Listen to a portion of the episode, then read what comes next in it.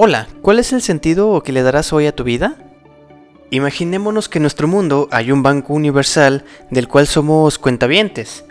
Lo extraño de este banco es que no maneja dinero, pero sí administra tiempo.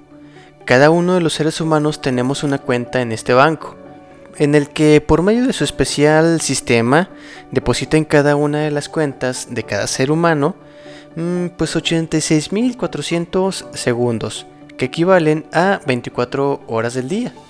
La condición de este banco es que cada ser humano tiene la obligación de emplear estos 86.400 diariamente.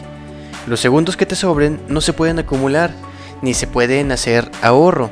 Tampoco permite sobregiros, porque el banco, al haber transcurrido las 24 horas, recoge diariamente el excedente que no pudiste consumir.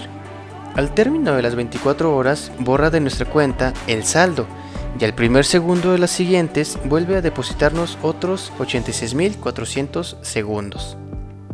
Ahora bien, ¿qué ocurriría si nos manejáramos de esta forma? Sin duda que nuestra perspectiva de la vida cambiaría, porque eso nos obligaría a vivir en el presente siempre.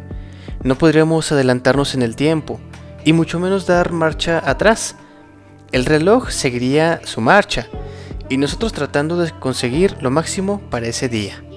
Y si lo analizamos fríamente, de hecho así es como nos encontramos, solo que lo que pasa es que no entendemos el valor del tiempo.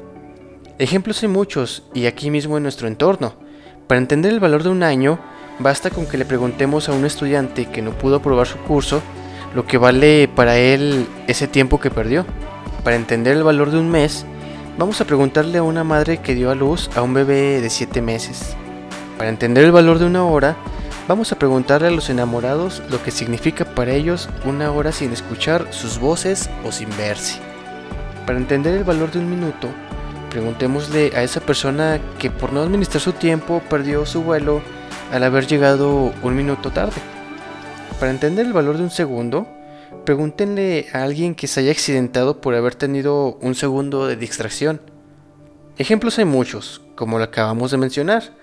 Vamos, hasta podemos valorar una milésima de segundo si le preguntamos a ese atleta o a ese deportista que ganó o perdió una medalla en una competencia.